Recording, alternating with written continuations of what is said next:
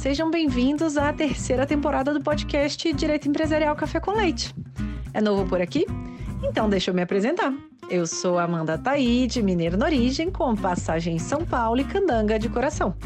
Casada, mãe do Pedro de 4 anos. Pedro Ataide Rivera Piteu Maranhão. Do Lucas, de 2 anos. Lucas lindo. Já é. E tutora do Vira-Lata Farofa. Sou professora doutora da Universidade de Brasília, UNB, dos cursos de Direito Empresarial, Concorrência, Comércio Internacional e Compliance. E esse é um podcast idealizado e planejado para as turmas da graduação em Direito Empresarial na UNB, nas disciplinas de Direito Comercial 1.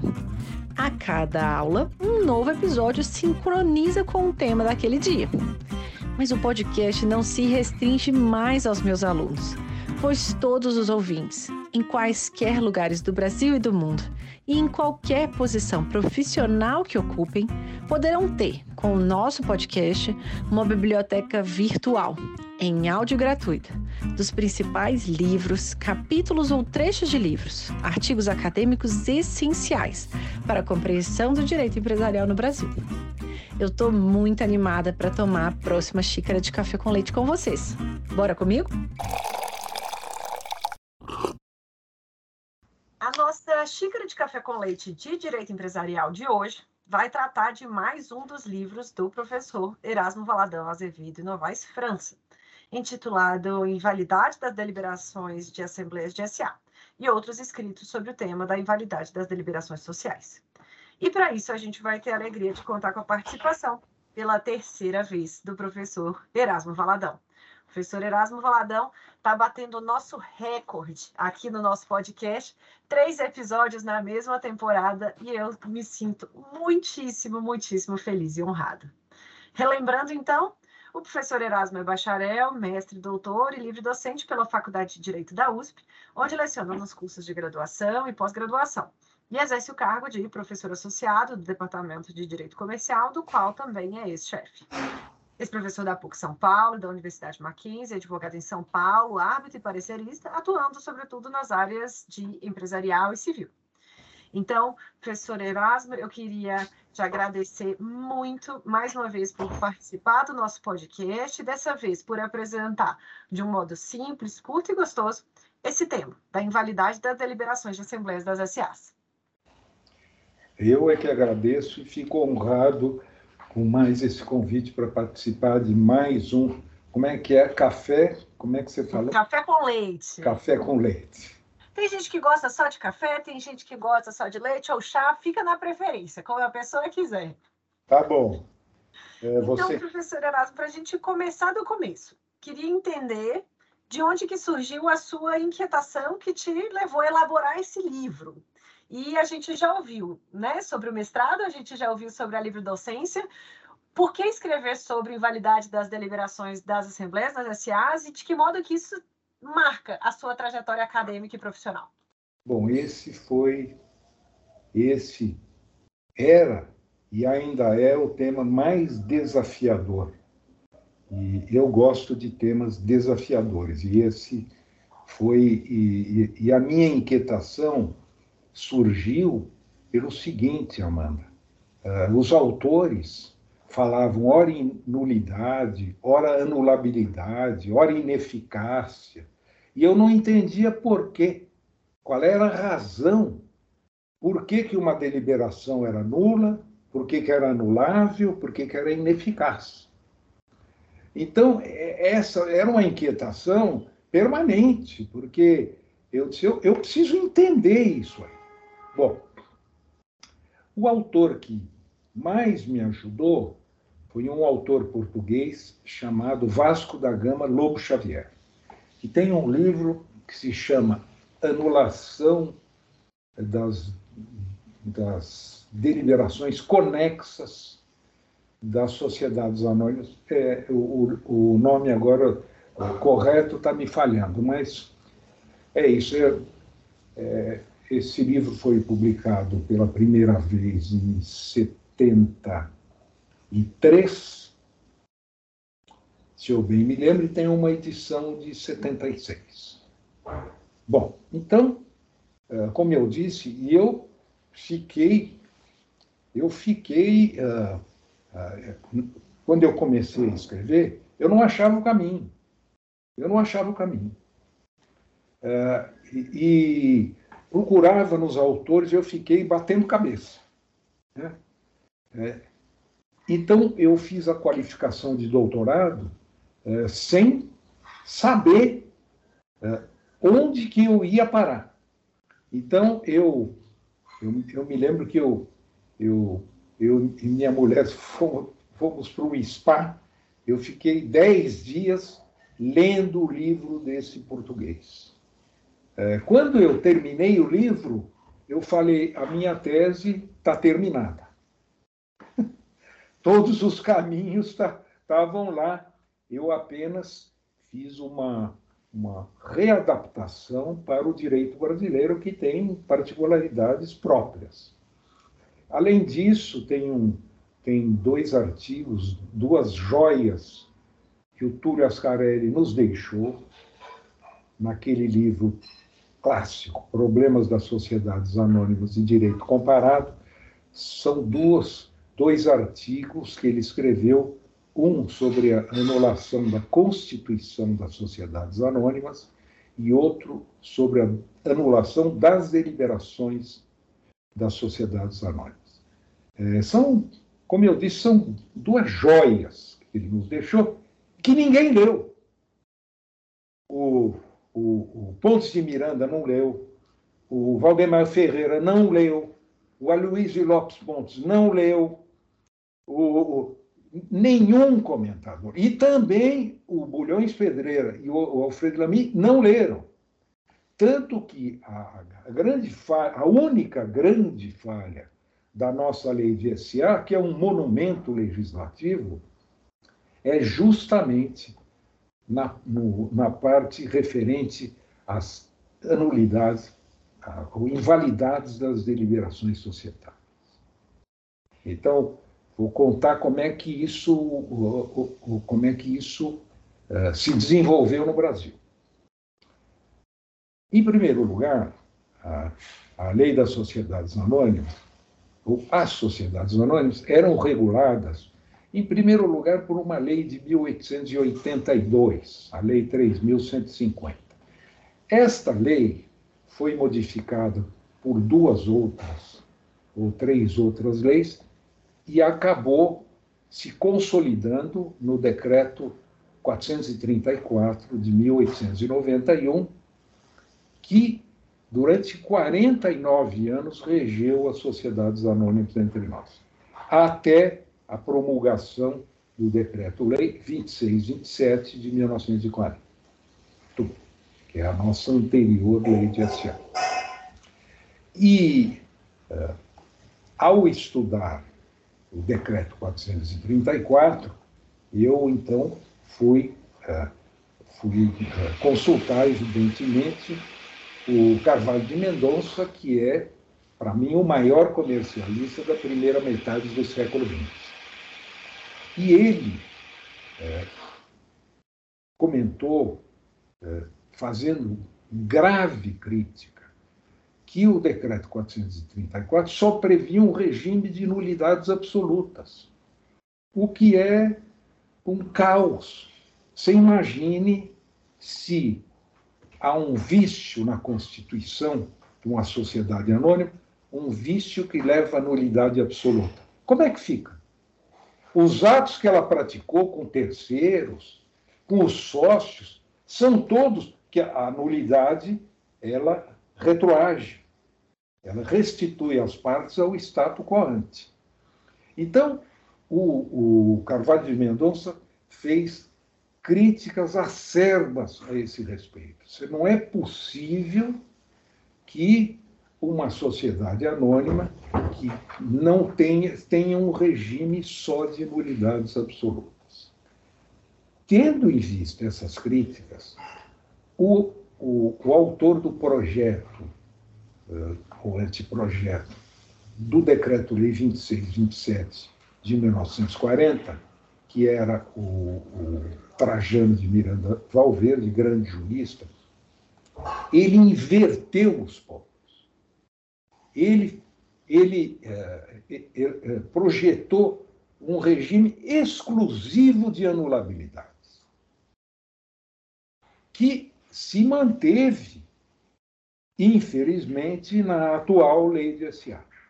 Ou seja, a, a nossa lei de SA prevê um caso de nulidade, um caso, emissão de ações, é, é alguma coisa assim, um, um caso particular. O resto é um regime de anulabilidades. Não, não há, e que está previsto no artigo 286, que é a, como se fala, a sedes matéria, ou a sede da matéria, do, do problema, a sede da questão, e, incidentalmente, também está previsto no artigo 115, parágrafo 4 que trata das deliberações tomadas uh, em decorrência de voto com interesse conflitante com o da companhia. Então, também uh, é, adota o regime da anulabilidade. Então, diante disso, falei, qual é a saída? Quando eu li o Lobo Xavier, eu me, me deparei com, a seguinte, eh, com o seguinte tópico. O, ele, ele, ele criticava o regime da lei que regia as sociedades anônimas em Portugal, que tinha os mesmos defeitos da nossa lei de SA. Então, isso foi providencial para mim, porque as críticas que ele fez ao regime que era adotado em Portugal pela pela lei então vigente, elas serviam para criticar a nossa. Né? E as soluções imaginadas, enfim, também serviam para a nossa lei. Então, eu, eu examinei a nossa lei, é, como eu disse, um regime exclusivo de anulabilidades, e o, o Miranda Valverde declarou que não havia atos nulos nas sociedades anônimas. E, com isso, ele mereceu uma crítica severa do Ponte de Miranda, que disse assim: bom, é, uma, uma, uma sociedade anônima cujo objeto consista em assalto a bancos, né, ou em, em, na construção de, de fornos na Lua, ou seja, objeto ilícito e, e objeto impossível, né? passado o prazo de um ano, que é o prazo de anulação da constituição da sociedade anônima, esse, esse vício está sanado. Então, ele chegou, isso é um absurdo, que, a, a dizer que não há nulidades nas sociedades anônimas. Bom, então, eu fui examinar quando, uma deliberação era nula, ou era anulável quando era nula e quando era ineficaz. Então, esse foi o meu trabalho. Então, eu estudei a estrutura das deliberações e tal, estudei o direito brasileiro anterior e o direito brasileiro atual e procurei dar uma solução. É, o artigo 286, que regra a matéria, como eu disse, ele é, é, é redação péssima. Ele mete de cambulhada três vícios diversos, com consequências diversas. Então, ele diz assim: as, anula as deliberações tomadas com, ah, com ah, as deliberações tomadas com. Você me permite? Deixa eu pegar a lei de SA aqui. Eu devia ter separado. não separei um minutinho só. Eu vou ler o artigo 286 das Lei das Sociedades Anônimas. Rapidinho, já está. A lei já está aqui na mão. diz o seguinte: a ação para anular as deliberações tomadas em Assembleia Geral ou Especial, irregularmente convocada ou instalada, Então, nós temos aí um vício de assembleia, ou seja, assembleia irregularmente convocada ou instalada. Esse é um vício de assembleia. Qual é a consequência desse vício?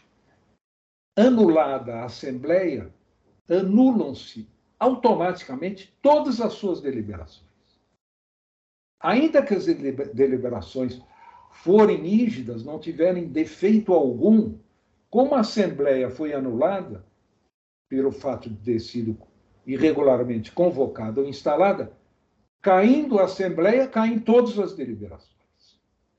Segundo vício, continuando, a ação para anular as deliberações, agora eu estou pulando, violadoras da lei ou do estatuto. Qual é a consequência desse vício? cai apenas a deliberação violadora da lei ou do estatuto.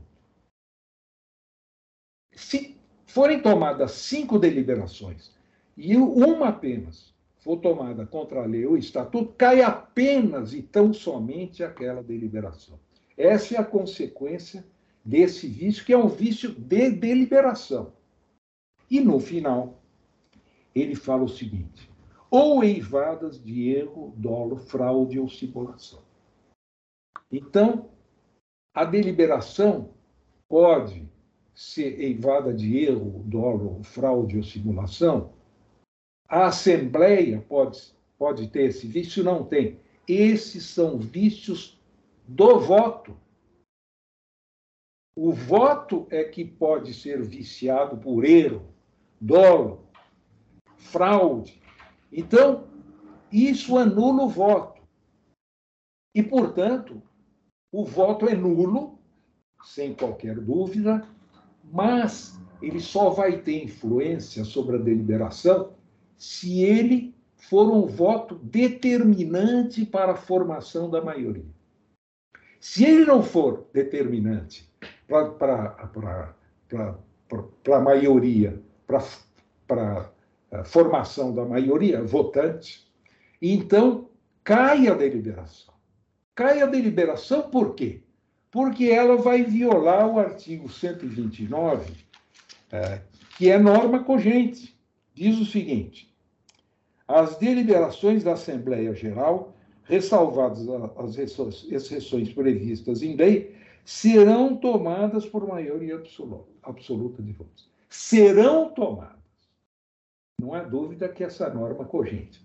Portanto, caindo o voto determinante para a formação da maioria, cai a maioria e, consequentemente, a, a, a, a deliberação tomada será anulável por força de, de que um voto que contribuiu para a formação da maioria fez cair a maioria e violou o artigo 129, que é norma cogente. Então, veja, são três vícios diversos: vício de assembleia, vício de deliberação e vício do voto, com consequências diversas. Caindo a assembleia, caem todas as suas deliberações. Se uma deliberação for tomada contra a lei ou estatuto, esta deliberação é anulável. Se o vício for do voto, ele só vai ter influência se ele for determinante para a formação da maioria. Se não, ele até sujeita o votante a responder por perdas e danos nos termos do artigo 115, parágrafo 3 da Lei de SA. Mas a deliberação vai remanescer rígida, tá? porque se ela foi tomada por maioria e o voto não influenciar essa questão da maioria, ela permanece ela remanesce. E aí, então, eu falo, bom, então, quando é que haverá, então, se o regime é da, da anulabilidade da deliberação, quando é que haverá, se é que haverá, nulidade absoluta das deliberações? Tá?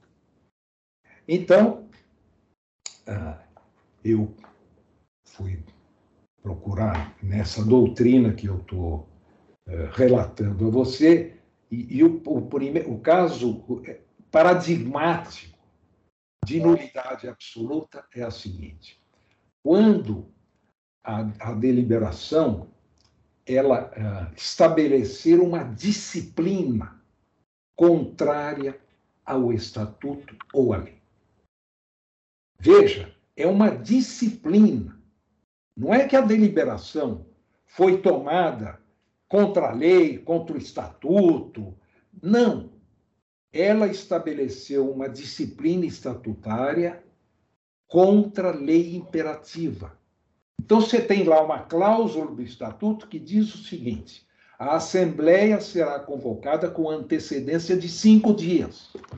Quando a lei fala, a Assembleia será convocada, é norma cogente, com o prazo de oito dias de antecedência nas companhias fechadas e 15 dias nas companhias abertas.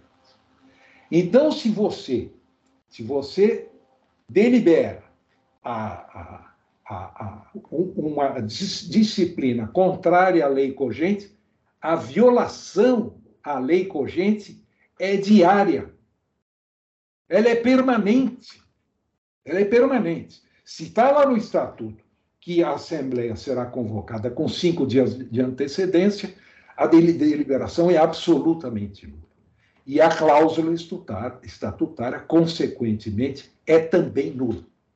Então, esse é o caso paradigmático. Por quê? Porque o estatuto ele se assemelha a uma norma jurídica. Tá? Se, se, não existe norma jurídica anulável. Isso não existe. A norma, se for declarada inconstitucional, ela, evidentemente, ela, ela, ela é absolutamente nula. Tá? Ela não produz efeitos. É, hoje em dia, até aquela modulação de efeitos, mas, enfim, a, o estatuto ele tem uma feição de norma jurídica. Por quê? Porque ele é impessoal. Ele não atribui, como os contratos das sociedades, direitos subjetivos. Por exemplo, o Fernando será o administrador da sociedade. O estatuto é uma norma impessoal. Quem vai ser o administrador? Quem a Assembleia eleger. Pode ser o Fernando, o Caio. É, é impessoal. Dizer, Ficou não mudo. É...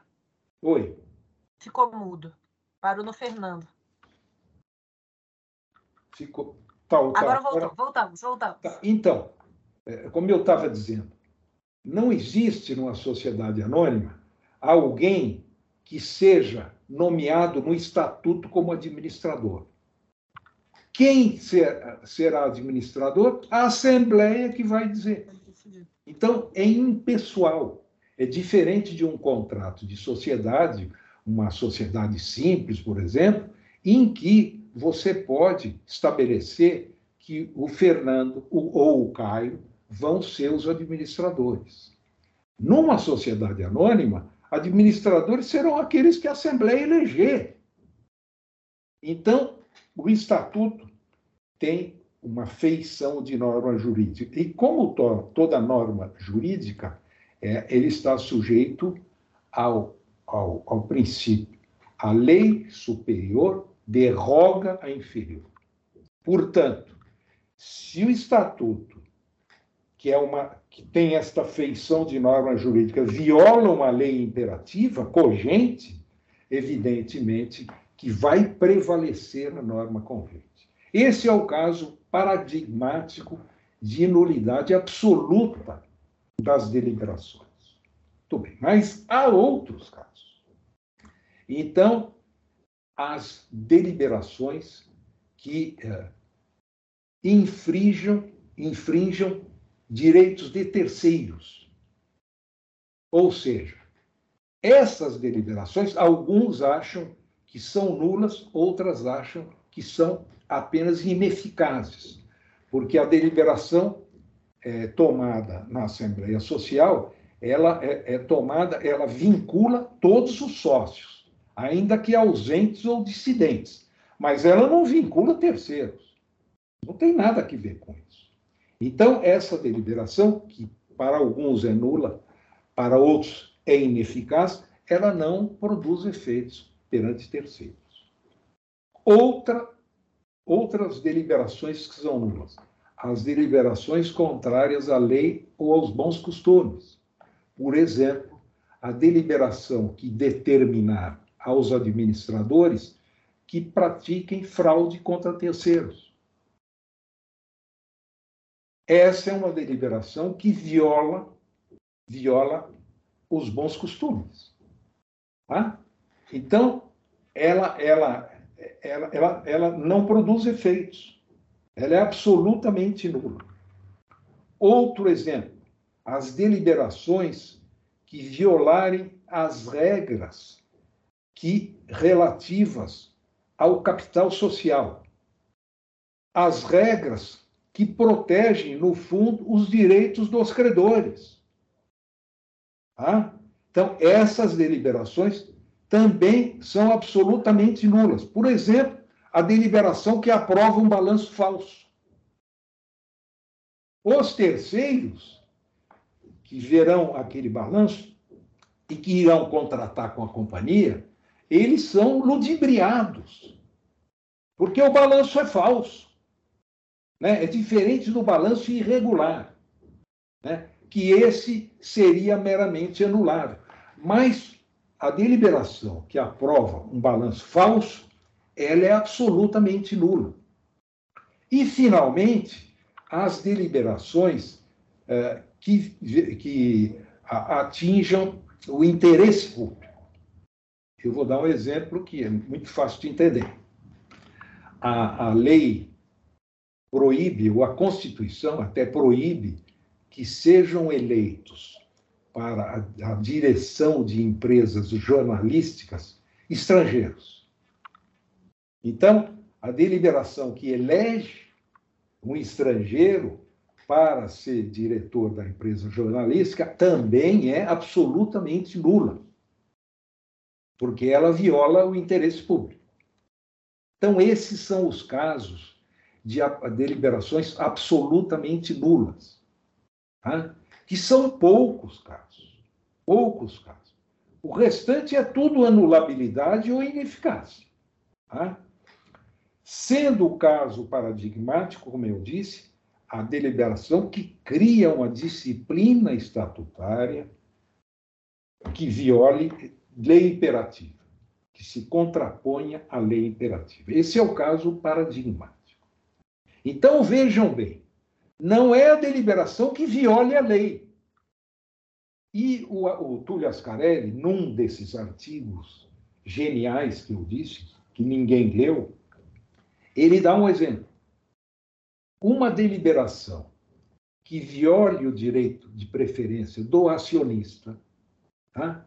então, a mesa diretora dos trabalhos impediu o acionista de exercer o direito de preferência. Você não vai ter direito de preferência para subscrever o aumento. Então, você, você não subscreve. Essa deliberação, ela viola a lei.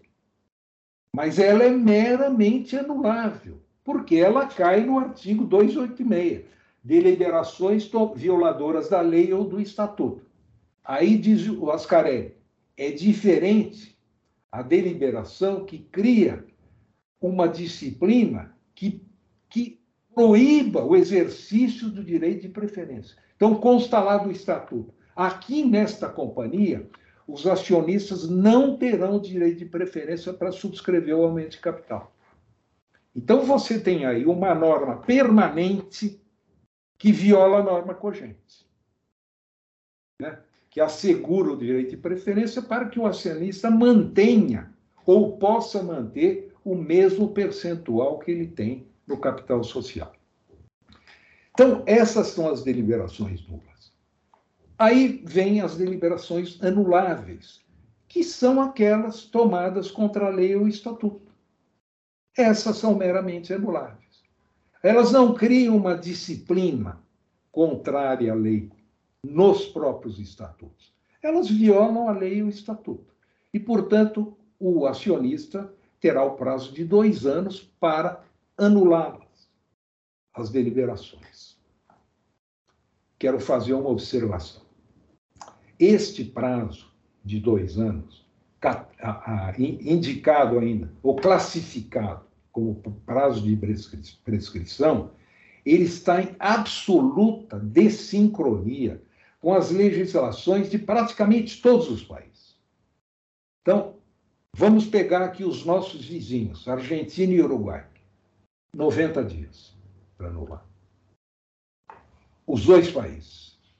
Ah, teve um, um, país, se não me engano, a Bolívia, estabeleceu 15 dias para anulação, o que é um absurdo. Agora vamos para a Europa. Itália, 90 dias.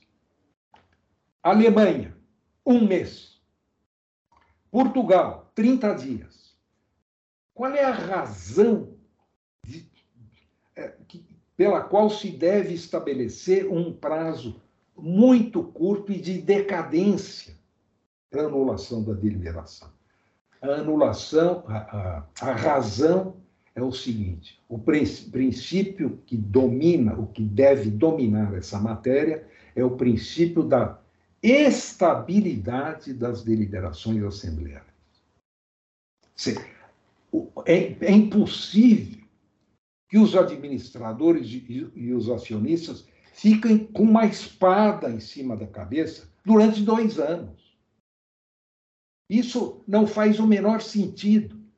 Você imagine, delibera-se um aumento de capital.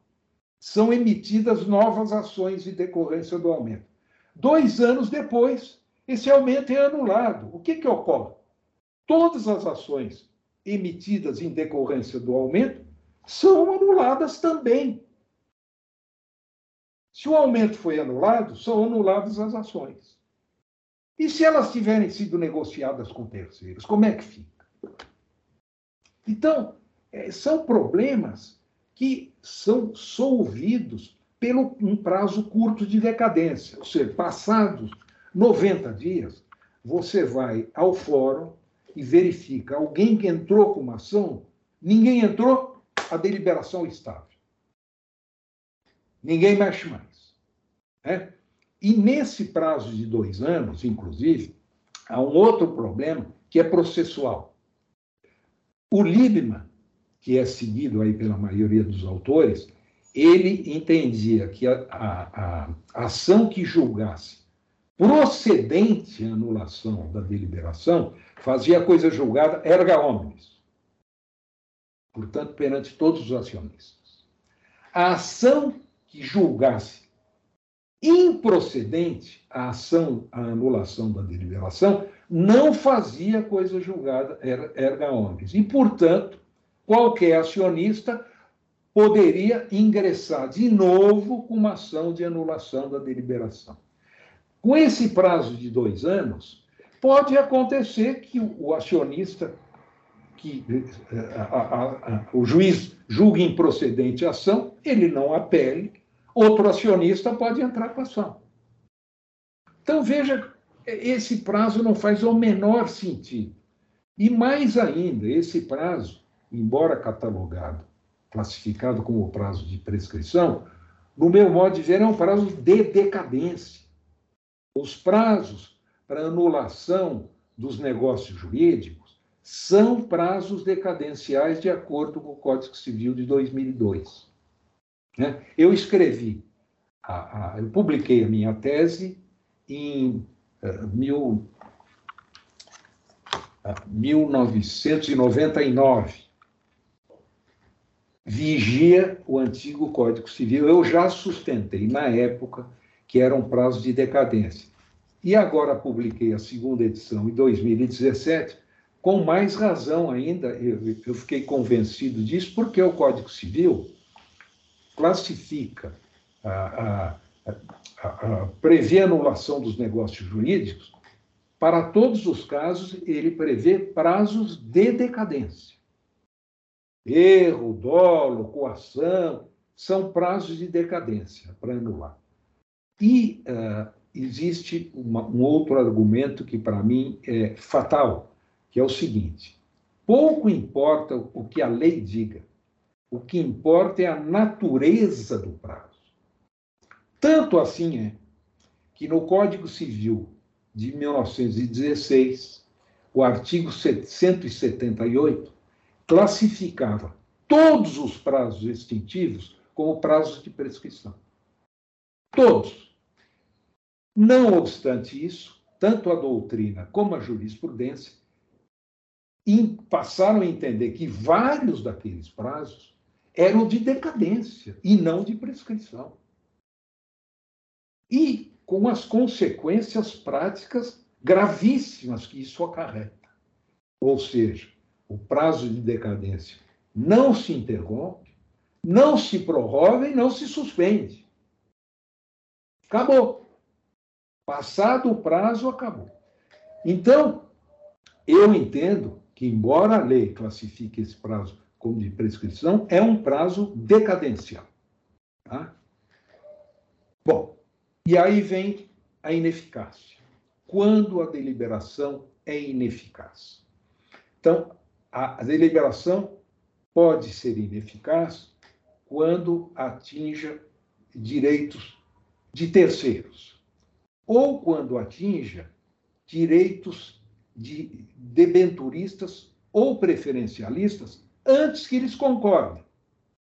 Então, você tem lá no artigo 136 ou 137, parágrafos 1 e 2, existem deliberações que alteram os direitos dos acionistas preferencialistas. São válidas essas deliberações? São válidas. Só que são ineficazes até que ocorra, no prazo de um ano, uma assembleia especial só de acionistas preferencialistas que concordem com as alterações nos direitos deles. Se eles não, concor não concor concordarem, a deliberação não produz efeitos. Não produz efeitos. Também, se a deliberação atingir direito dos debenturistas, ela não produz efeitos até que os debenturistas concordem com as alterações nos direitos que eles têm. Tá? E também as deliberações que atinjam direitos de credores naqueles casos de redução de capital social, com devolução das quantias, é, é, das quantias é, que os acionistas contribuíram para a formação do capital social. Então, vamos dizer, se tem um capital de mil e os acionistas se reúnem e dizem: olha, não precisa de mim. Para exercer a atividade da sociedade, basta 500. Porque você sabe que é improdutivo economicamente você ter, você ter mil de capital social e na verdade, quando você precisa de 500.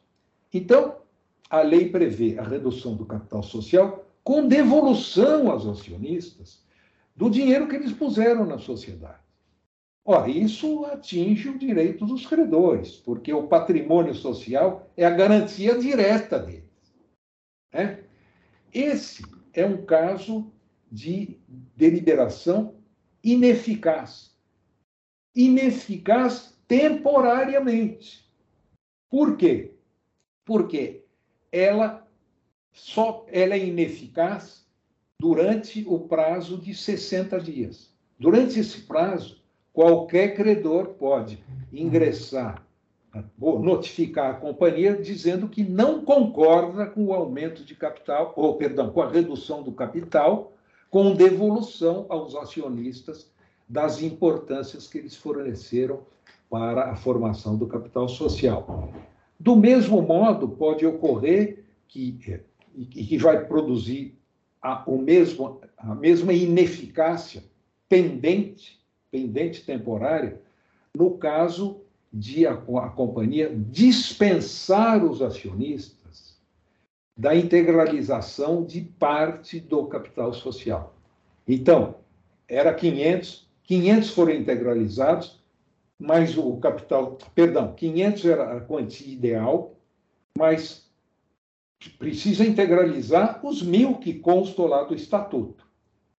Foram integralizados 500, mas a companhia, então, remite, uh, diz, olha, vocês não precisam integralizar, basta os 500 que vocês integralizaram. Ou seja, é um caso de remissão, vocês não podem, não precisam integralizar os mil que constam do Estatuto Social, porque basta que. É o mesmo caso, exatamente o caso, da devolução do dinheiro para os acionistas e que ela sofre de ineficácia pendente ou ineficácia suspensa, como se quiser uh, uh, denominar. Então, esses são os casos de nulidade absoluta, de uh, anulabilidade e de ineficácia. Evidentemente que, em todos esses casos, os, os, terceiros de boa-fé, eles não são, todos esses casos, não, nos casos de nulidade absoluta e nulidade, os terceiros de boa-fé não são atingidos. Né? Uh, porque eles não participam da sociedade, não participam dos lucros e, e portanto, não faz o menor sentido que eles sejam atingidos. E isso mostra que o regime de invalidades da lei de SA é completamente diferente do, do regime de invalidades do Código Civil. Basta trazer dois exemplos marcantes do direito europeu. Tanto no direito italiano como no direito alemão, no francês também, em caso de nulidade absoluta da constituição da sociedade, você tem o prazo de três anos para que seja declarada nulidade. No, no direito comum, direito civil comum, a nulidade absoluta não convalesce nunca. É o que está disposto lá no artigo, enfim, eu estou sem o artigo aqui. Então, você veja a diferença que existe entre o direito comum e o direito especial das invalidades que deve prevalecer na, nas sociedades anônimas. Uh, outra coisa, a, a, a, nulidade, a nulidade no direito comum atinge inclusive os terceiros de boa-fé por força do princípio. Ah, cessante causa, cessa efeitos. Então você imagine que um amental, um absolutamente incapaz, assinou uma escritura de venda de um imóvel. Quem comprou essa, esse imóvel, ele não adquire a propriedade do imóvel. Por quê? Porque o louco não pode assinar uma escritura de compra e venda. Então, cessante causa, ou seja, qual era a causa? A causa era a escritura de compra e venda. Cessa o efeito. As transferências posteriores que forem feitas são todas absolutamente nulas. Tá? A lei, o legislador, prefere proteger os interesses do absolutamente incapaz do que proteger os terceiros de boa fé. Tá? E há outro princípio, que é a mesma coisa do ser santa causa, é o seguinte: ninguém pode transferir mais direitos do que tem. Se você adquiriu um imóvel de. de, de, de se, se você se foi transferido para você um imóvel de um absolutamente incapaz, você não adquire direitos sobre o imóvel. E, portanto, você não pode transferir mais direitos do que você tem. Você não, não adquiriu o direito àquele imóvel. Isso é o que vige no direito comum. No direito societário, o direito das sociedades anônimas, não prevalece esse princípio. Os direitos de boa-fé são sempre protegidos dos terceiros de boa-fé. Por quê? Porque a ata da Assembleia das Sociedades Anônimas ela é registrada na junta, que faz um controle de legalidade dos atos. E, portanto, o terceiro de boa-fé presume que, ao passar pela junta comercial, foi feito um exame de legalidade e, portanto, ele pode contratar com a sociedade. Porque ele vai estar protegido por esse exame que já foi feito pela junta comercial. Claro, não foi um exame de mérito, foi um exame de legalidade. Mas, perante terceiros, isso, é, evidentemente, tem um sentido. E, portanto, anulada ou julgada nula uma deliberação, ela, se tiver sido regularmente arquivada, ela não atinge os terceiros de boa-fé. Então, basicamente, Amanda, é o que eu tinha a falar sobre esse tema, que, como você pode deduzir, é um tema altamente complexo e, e, por isso que eu ficava girando, girando, girando na, na, na minha. Quando eu comecei a escrever a, a tese de doutorado, e ficava porque a literatura nacional não tem nada a respeito. Só tinha, só havia esses artigos do Ascarelli escritos em português castiço e que ele escreveu na vigência do Decreto-Lei 2627 de 1940. Ou seja, ele deixou para nós toda, porque, porque tudo isso que eu falei está no artigo do Ascarelli. Embora sejam artigos curtos, mas recheados de notas de rodapé, como era o estilo do Ascarelli, eu escrevi artigo.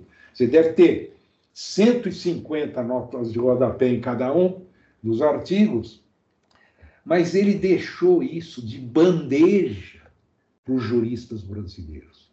E os societaristas brasileiros, nenhum teve a paciência de ler esses artigos. Ninguém se refere a eles. Ninguém. Absolutamente ninguém. E é, é, é algo imperdoável, né? Imperdoável. Mas o senhor encontrou e trouxe e recuperou também. Então está resolvido agora. Recuperei, claro que recuperei. o Ascarelli, quem não leu Ascarelli não vai aprender. Não é só direito societário, não vai aprender direito comercial nunca.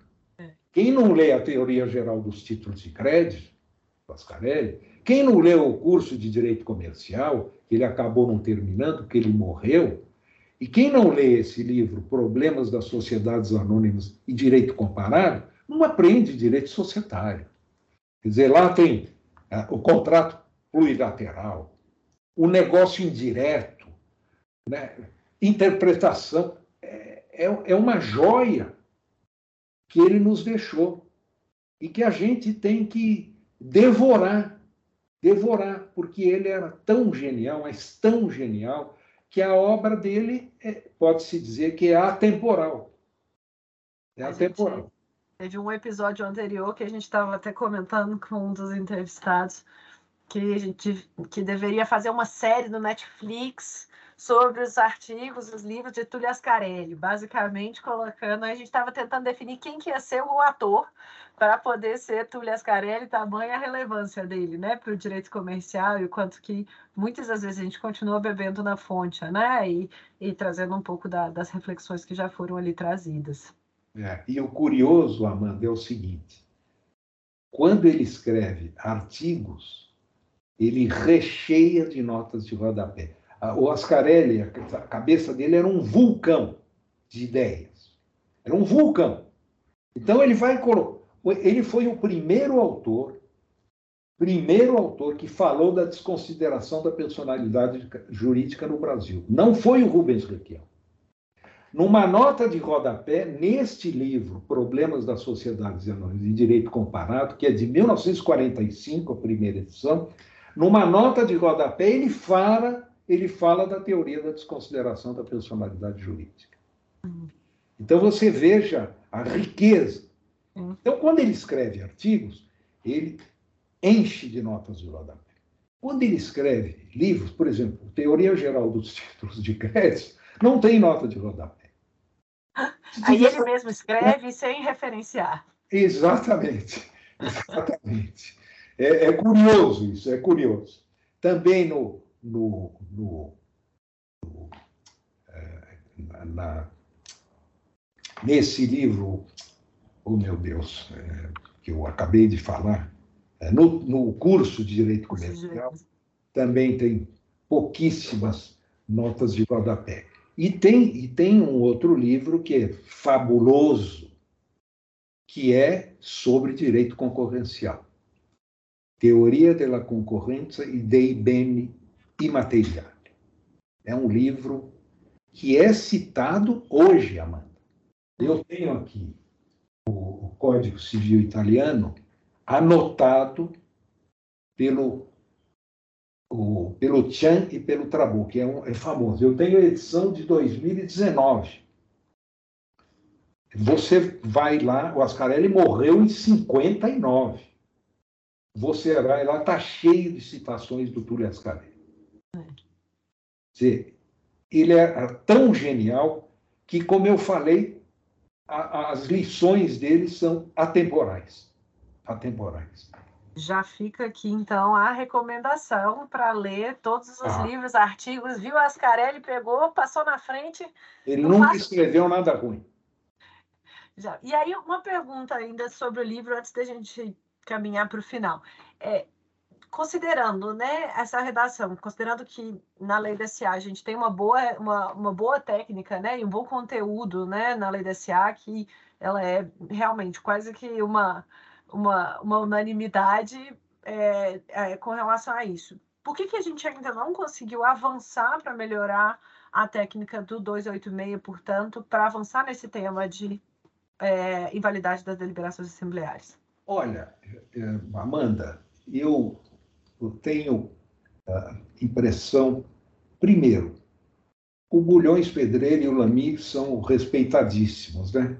É, Talvez seja esse um dos motivos que ninguém os criticou, é, é, mas não avança porque ninguém propõe uma modificação na lei, que é essencial. Que é essencial.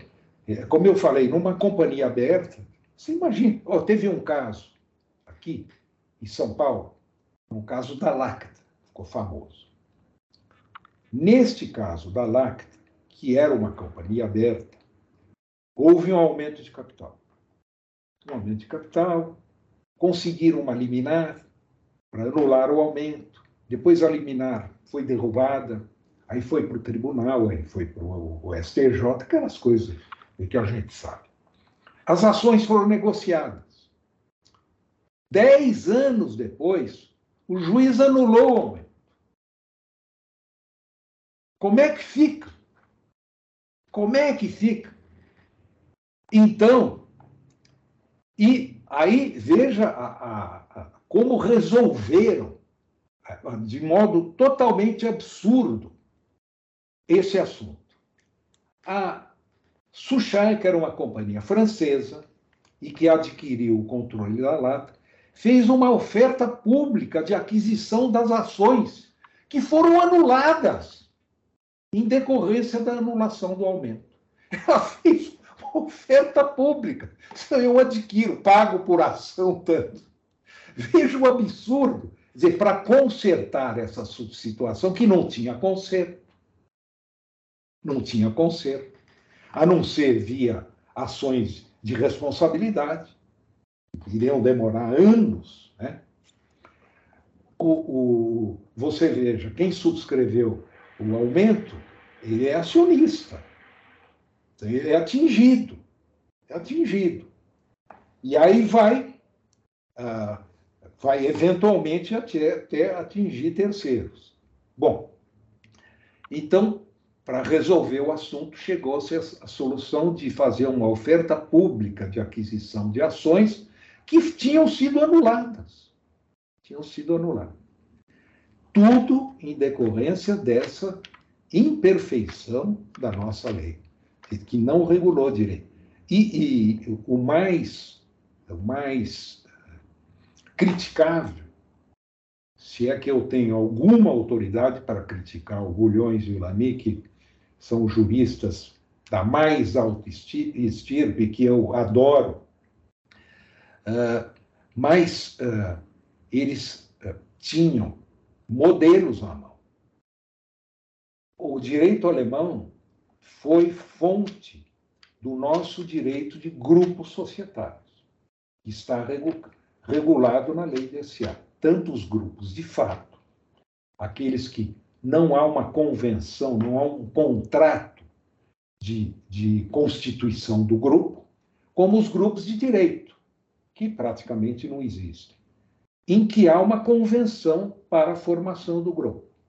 Então, não se justificava que eles não se justifique que eles tenham se valido do direito alemão para escrever a parte de grupos societários e não tenham se valido para regular as invalidades, que já tinham sido reguladas na lei alemã, na lei de SA alemã, na Aktiengesetz de 1937, e foi uma regulação tão boa que ela foi inteiramente aproveitada, quase, na Aktiengesetz de 1965. Ora, nossa lei de SA é de 76. Então, eles tinham aquela fonte da qual eles poderiam ter se valido. E tem uma regulação toda espetacular. É. Tanto é que entre uma lei e outra, praticamente nada mudou. De tão perfeita que é, que é a lei a, a esse propósito das nulidades. Né? E agora, o direito italiano houve uma certa influência do direito italiano também, na parte relativa a conflitos de interesses. Mas também nessa parte houve grande influência do direito alemão. Né? O voto abusivo, isso é tudo, isso é tudo do, do direito alemão. Então, por que, que, eles, por que, que eles não aproveitaram o regime de invalidades que está na lei de SA alemã, eu, não compreendo. Eu não compreendo. Agora, existe um, um projeto de um ex-orientando meu é, para modificar a lei de SA. Foi publicado num dos livros do IDSA, que é o Instituto de Direito Societário Aplicado, relativo a direito societário. É um projeto para modificar, modifica prazo, modifica os prazos são de decadência, o prazo para anular a deliberação é de 90 dias, o prazo para ser julgada nulo uma deliberação, salvo objeto ilícito ou impossível, é de três anos. Né?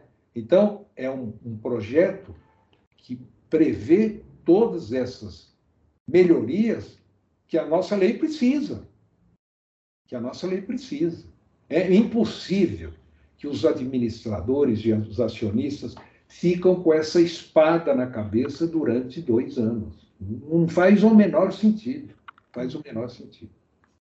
E agora, para a gente entender um pouquinho, na dissertação do mestrado, o senhor falou que ficou ali durante um mês escrevendo e recebeu até um puxão de orelha do filho. Em julho, mais 15 dias.